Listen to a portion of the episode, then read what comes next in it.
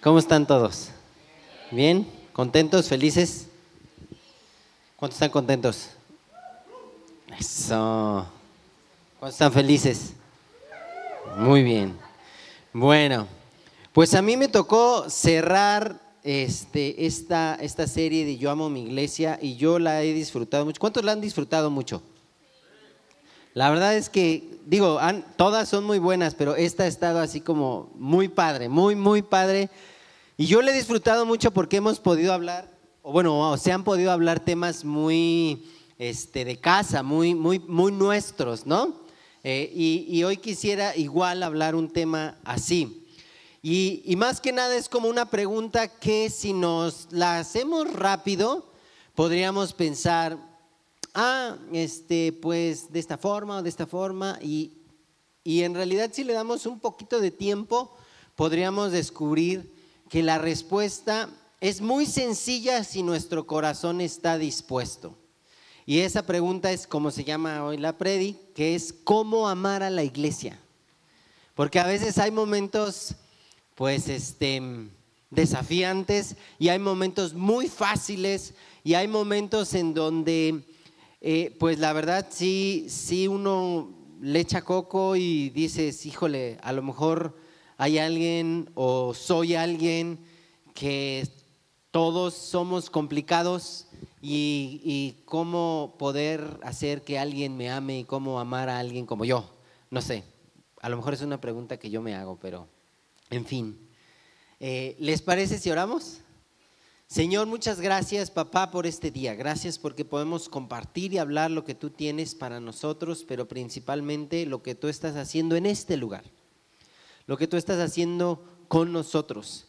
Gracias porque podemos ah, tener el privilegio de formar parte de una familia, de que este lugar sea nuestra familia y de que cada uno de nosotros podamos eh, crecer juntos y, amar lo que tú amas. En el nombre de Jesús, amén.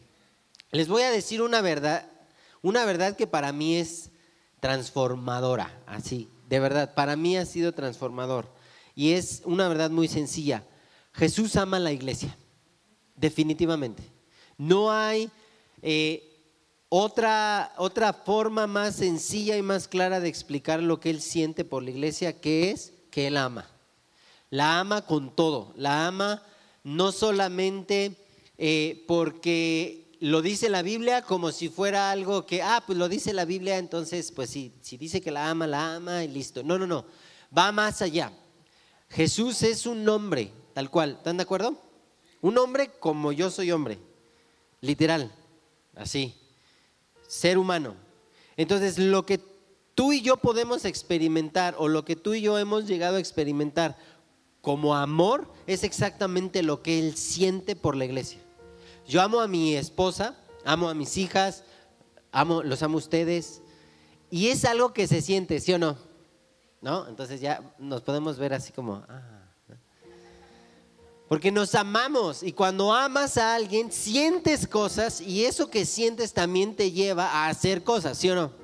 Entonces, con esa misma, de esa misma forma, perdón, Jesús ama a la iglesia, a cada uno de nosotros.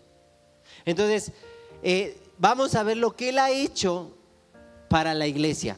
Efesios 5, 25 al 27, lo voy a leer yo todo. Estoy leyendo una versión que ando descubriendo que me gusta mucho, que se la recomiendo, se llama Nueva Biblia Viva y está padrísima la versión.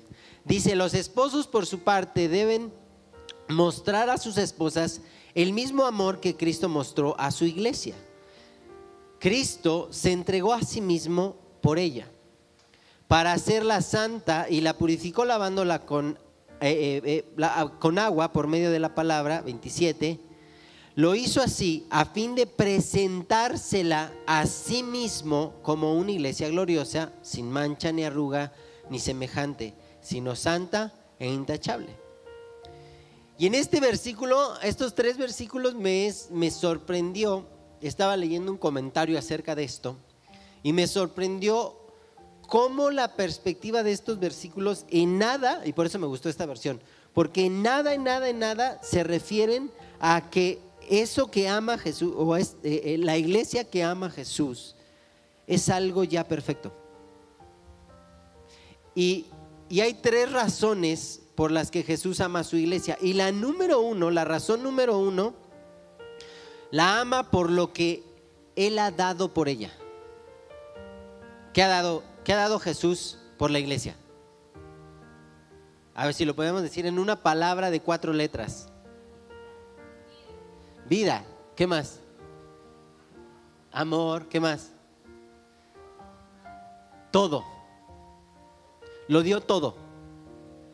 Todo, todo, todo lo que es Él, todo lo que Él tenía, toda la gloria, todo lo que, todo eso lo rindió y renunció a eso por su iglesia, por su amada, por ti y por mí.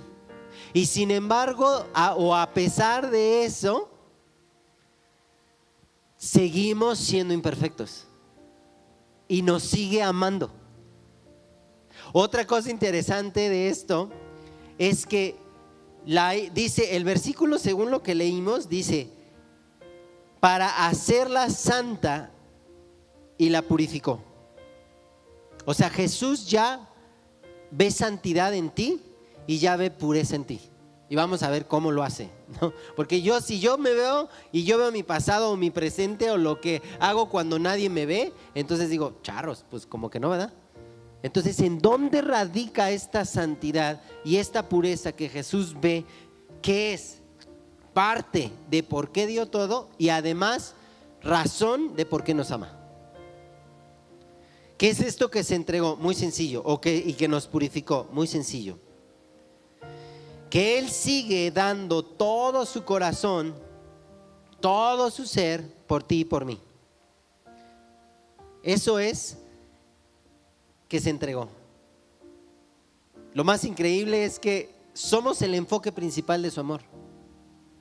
¿Por qué ama la tierra y no la destruye a pesar de tanta maldad? Porque tú y yo estamos aquí.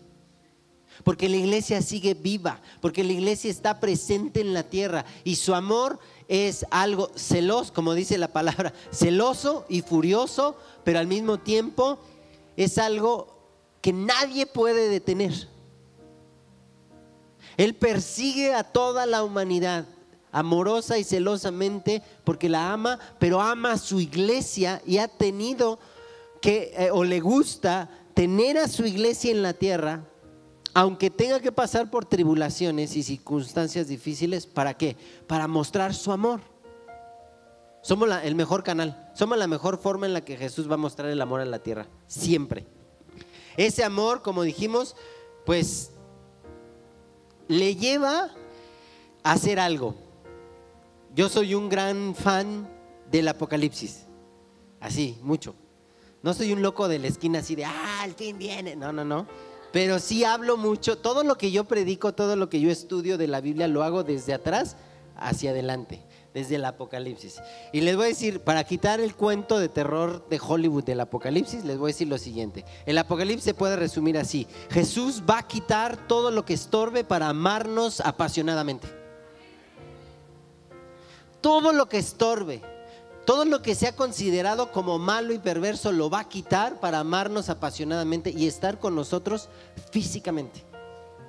O que nosotros estemos con Él.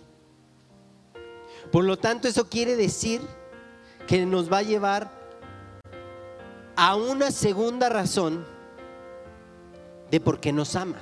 Esa segunda razón es la siguiente. Porque somos hermosos y hermosas para Él. Y aquí quiero quitar un mito. Un mito que eh, mm, es cierto, pero no del todo. Y el mito, no sé, ¿cuántos tienen más de 10 años en la iglesia? Levanta tu mano. ¿Sí? ¿Cuántos han escuchado esta frase? Jesús viene por una iglesia perfecta. Levante la mano. ¿Sí? No es cierto.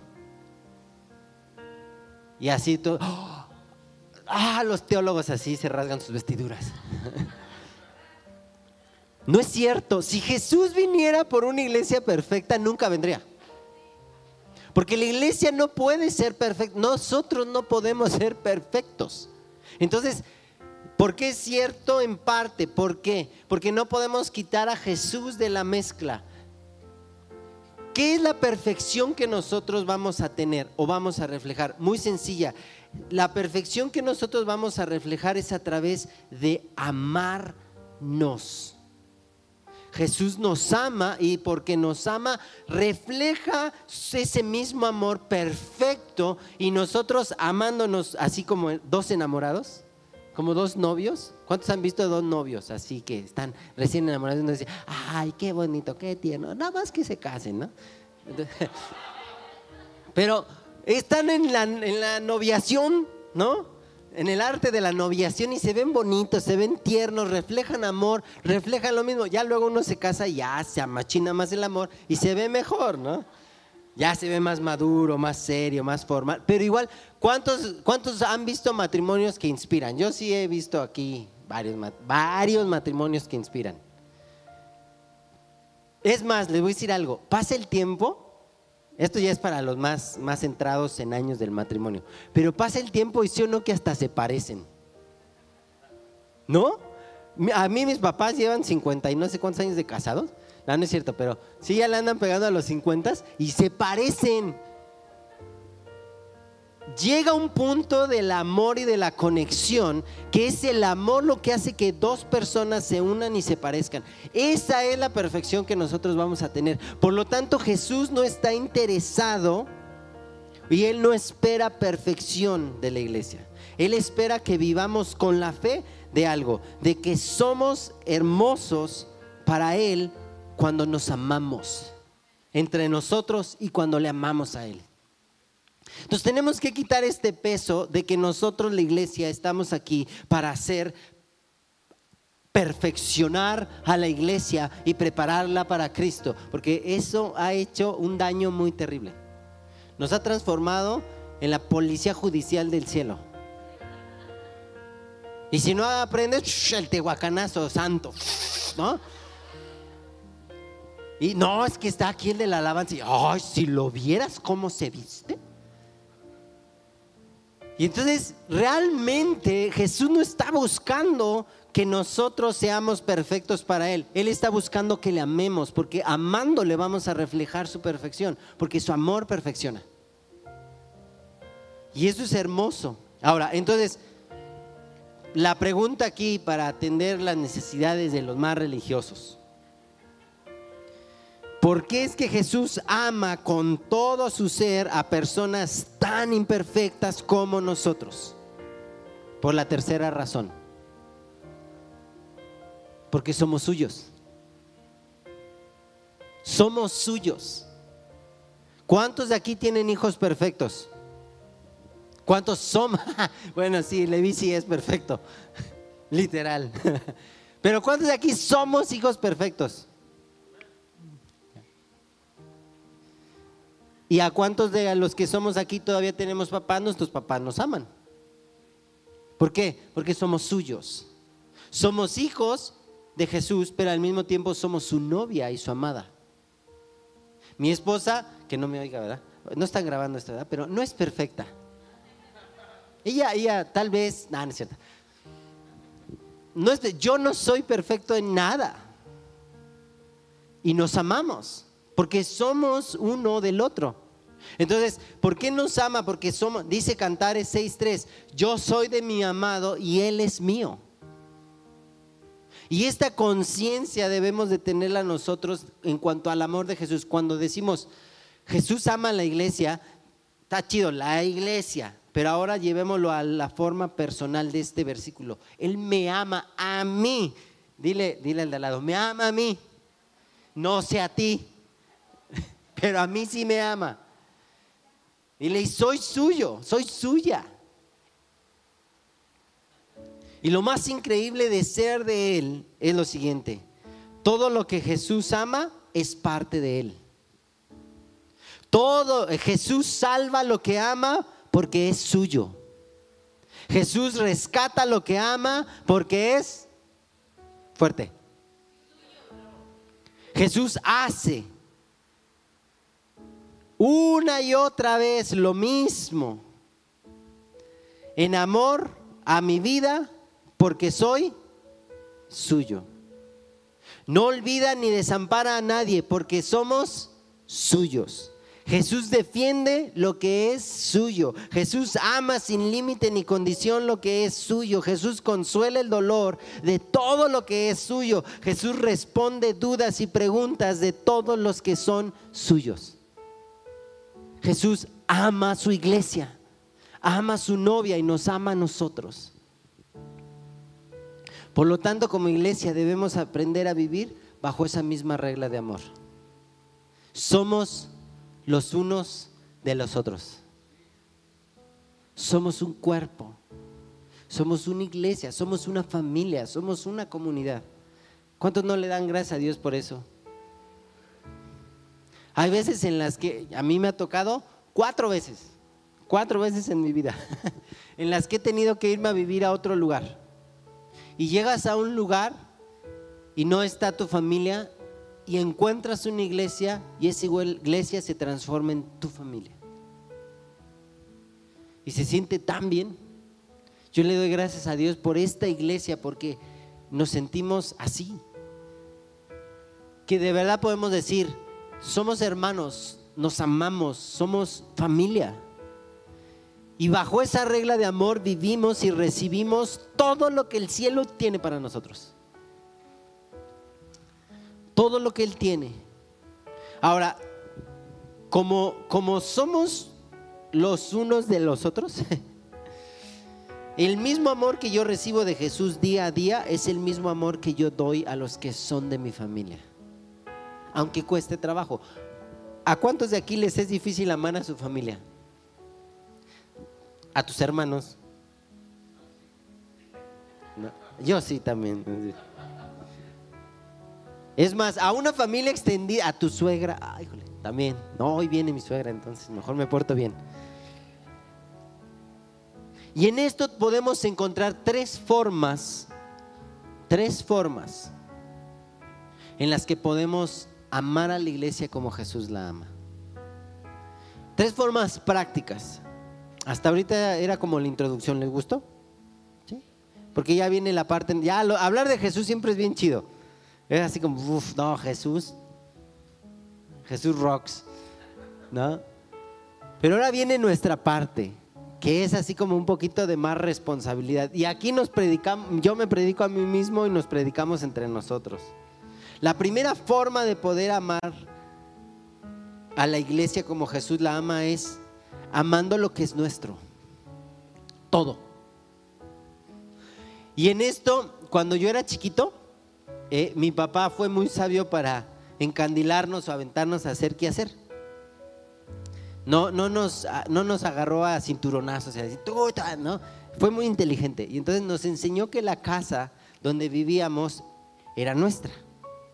Esta es tu casa, esta es mi casa, vamos a cuidar nuestra casa, vamos a cuidar, ¿no? Entonces, era como que nos enseñó de esa forma y cuidábamos la casa y cuidábamos las cosas y cuidábamos el coche porque era nuestro, porque era de todos. Lo mismo con la iglesia.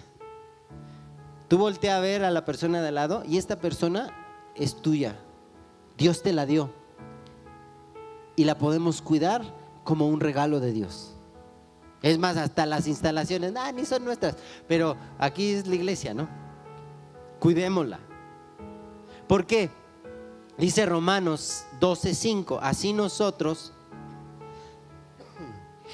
como eh, eh, que somos muchos, somos un cuerpo en Cristo e individualmente miembros los unos de los otros. Por lo tanto, todo lo que es nuestro, ¿qué creen?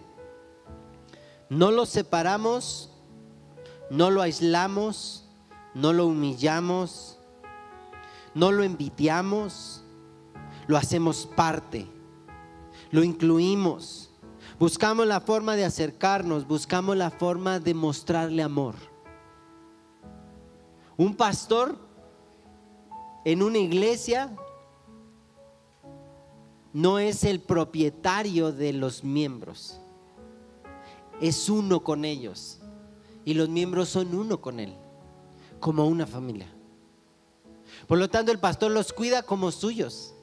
Y la iglesia cuida al pastor como suyo también. Y a los niños y a los bebés.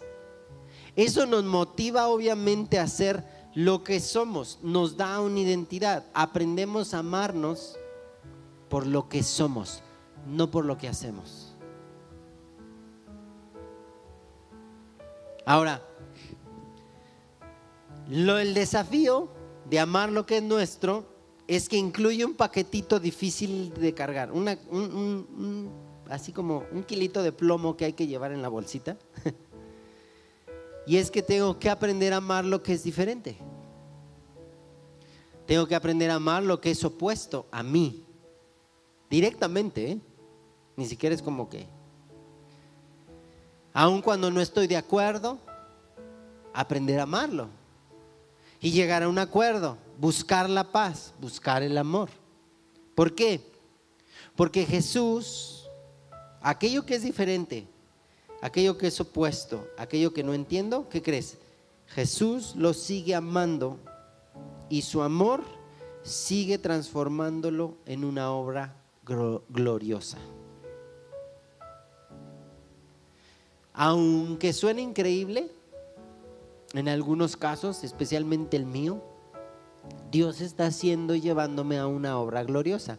No ha terminado, seguramente le falta bastante, pero cada uno de nosotros somos así. Dice el versículo de Efesios, que Él no está buscando la perfección, pero sí está buscando algo. Presentarse a sí mismo una iglesia gloriosa. Por lo tanto, Él no quiere hacerte perfecto y santo en este momento. Él quiere que tú disfrutes una vida gloriosa de la mano de su amor, de la mano de su persona. Qué increíble que el amor que Él nos regala refleja su perfección. Por lo tanto, si hay algo puesto que yo tengo con Quique, la mejor manera en la que voy a poder ver algo perfecto en él es cuando, si yo lo amo. Y entonces el amor que empiece a ver va a mostrar esa perfección de Jesús en él y en mí. Aunque puede ser que no estemos de acuerdo en algo. Pero ya dijimos, pues no somos la policía judicial del cielo, ¿no? Para señalar o decir. Ahora, segunda forma, cuidando lo hermoso de la iglesia. La iglesia no es perfecta, pero sí es hermosa. Es hermosa. Y tenemos que cuidar eso. Como las chicas, los hombres somos más descuidadillos, pero las chicas cuidan la hermosura que Dios les dio, ¿sí o no? Y se visten, se ponen, se pintan, se ¿Por qué? Porque cuidan la hermosura que Dios les ha dado. La, de la misma forma nosotros debemos de cuidar la hermosura de la iglesia. Dice Colosenses 3:13, soportense unos a otros y perdonen a quienes se quejen de ustedes. Si el amor los perdonó, ustedes están obligados a perdonar. 14. Y sobre todo, vístanse de amor, que es lo que permite vivir en perfecta armonía. Y aquí me di cuenta de algo en esta versión que estoy estudiando, que cada vez que habla de perfección, la Biblia lo relaciona con tres cosas, amor, esperanza o fe. Y eso me gustó. Cada vez que habla de perfección lo relaciona con amor, esperanza o fe. Aquí lo relaciona eh, eh, perfecta armonía y está hablándonos del vínculo del amor. Entonces, si podemos amarnos, podemos ser una iglesia un poquito más cercana a Jesús, un poquito más perfecta. Nuestra esperanza puede llegar a ser un poquito más perfecta de la misma forma dentro de la iglesia y nuestra fe también. Ahora, lo más hermoso de la iglesia no es lo que la iglesia hace. No es, aunque suena así como, ¿qué? Está padrísimo y es increíble, pero lo más hermoso de la iglesia es lo que la iglesia es. Entonces no podemos basar una identidad y debemos de cuidar quiénes somos. Entonces yo no puedo basar mi identidad por lo que hago en este lugar. Mi identidad es que yo soy amado, yo soy aceptado, yo soy hijo, yo soy eh, eh, la novia de Jesús. Y lo que hago aquí adentro no define lo que soy. Entonces no me voy a pelear por si un día no lo hago, por si cómo lo hago, o si yo soy el único que lo debe de hacer y, no tanto me peleo, pero me puedo estresar o me puedo, ay, hasta, hasta el rato ando mal de los nervios, ando todo, ah, ¿me explico? Porque lo que tú, el hecho de que tú estés aquí y lo que tú eres es suficiente para hacer que la iglesia sea hermosa. Y de eso que tú eres o de eso que somos, damos. Por eso es que, como estuvo diciendo el pastor Tony, hasta la hermana que sabe hacer pozole de las enchiladas de mole, si lo da de quien es y es una persona amorosa, hija, aceptada, ya está dando algo hermoso a la iglesia y está haciendo hermoso algo dentro de la iglesia. ¿Por qué? Porque está aquí. Porque es la iglesia. Porque es amado, porque es aceptado. Por eso la iglesia es hermoso. Si en eso damos y servimos y ponemos las sillas y vamos con los niños, uff, pues imagínense, vamos a reflejar más hermosura porque hay más de ese, de ese amor de Jesús en nosotros para dar a otros.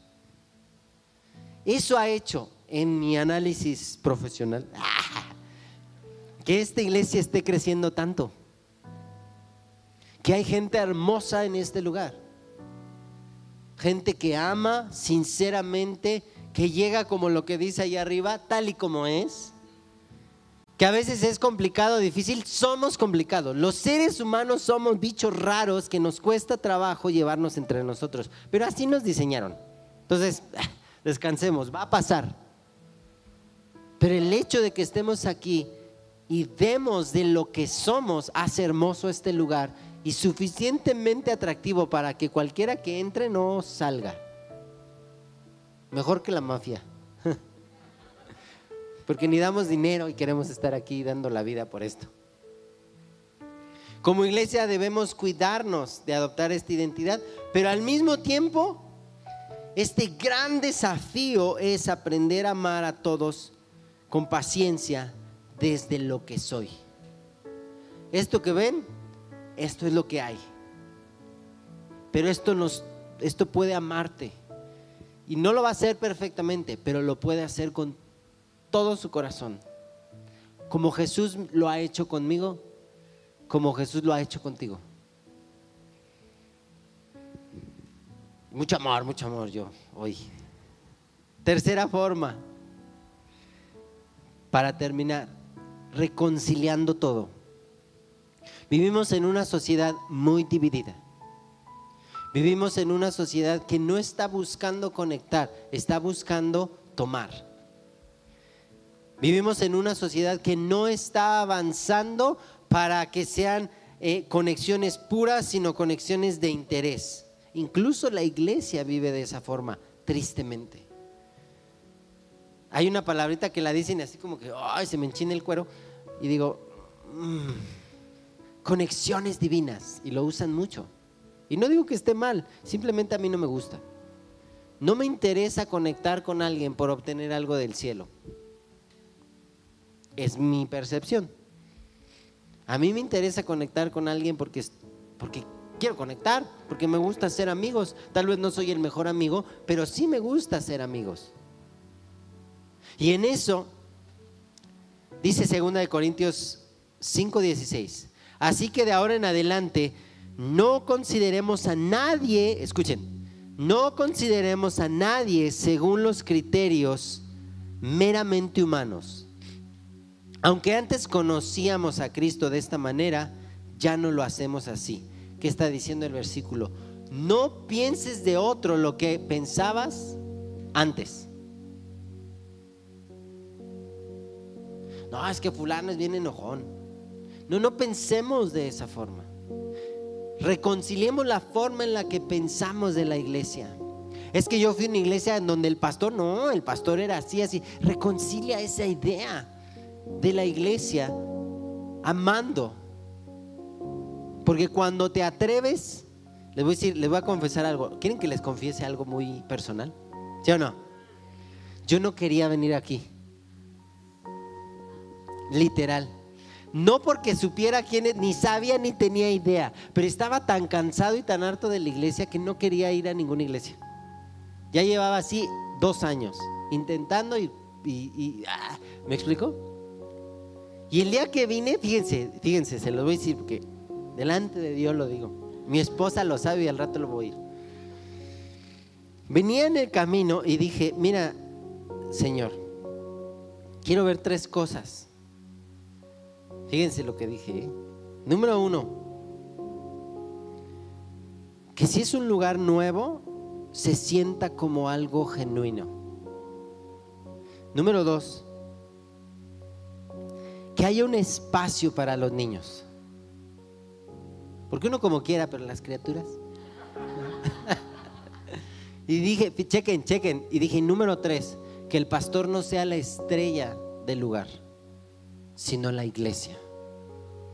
Entré y no había nada en este lugar, estaba pelón. Dije, no, pues sí, está empezando esto.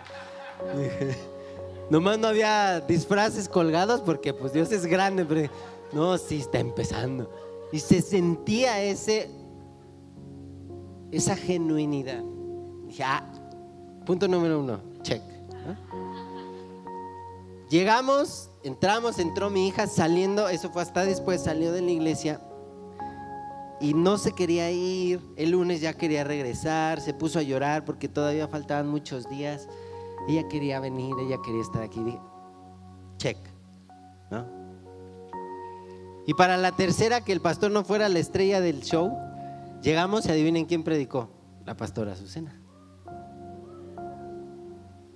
¿Por qué? Porque como iglesia no somos lo que hacemos, somos lo que damos. Y ahí muchas ideas empiezan a reconciliar en nuestra cabeza.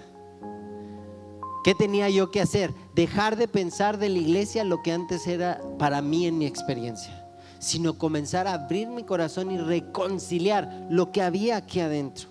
Mis opiniones, el trato que recibí, la forma en que tuve que hacer iglesia, todo eso lo empecé a dejar a un lado para reconciliar lo que Jesús piensa de su iglesia y lo que Jesús pensaba de cada uno de nosotros. Y no es darle una oportunidad a la iglesia o a Jesús. Realmente es darte una oportunidad tú. De poder conocer a alguien diferente. De poder experimentar algo nuevo de aventarte a hacer algo que a lo mejor no sabes hacer y no te preocupes porque yo creo que el 99.9% de los que estamos aquí no sabemos bien lo que estamos haciendo, pero amamos a Jesús y Él nos tiene tanta gracia que nos va llevando en cómo hacerlo. Si me cuesta trabajo, ¿qué crees? Vas por buen camino. Dice el dicho, todo lo bueno cuesta. Y la iglesia es lo mejor y lo más bueno que hay. Por lo tanto, cuesta trabajo. Porque amar es una decisión por encima de las cosas difíciles que hay dentro de mí. Aprendemos a soportar. ¿Cómo? Llevando las cargas juntos. No es soportar de, ay, lo tengo que soportar. Sino soportar de literal. Si te caes, te levanto. Y el día que yo me caiga, alguien me va a levantar también. Y este lugar es así. Por eso yo amo mi iglesia. Por eso amamos lo que hacemos y amamos quienes somos cuando estamos juntos. ¿Por qué no nos ponemos de pie?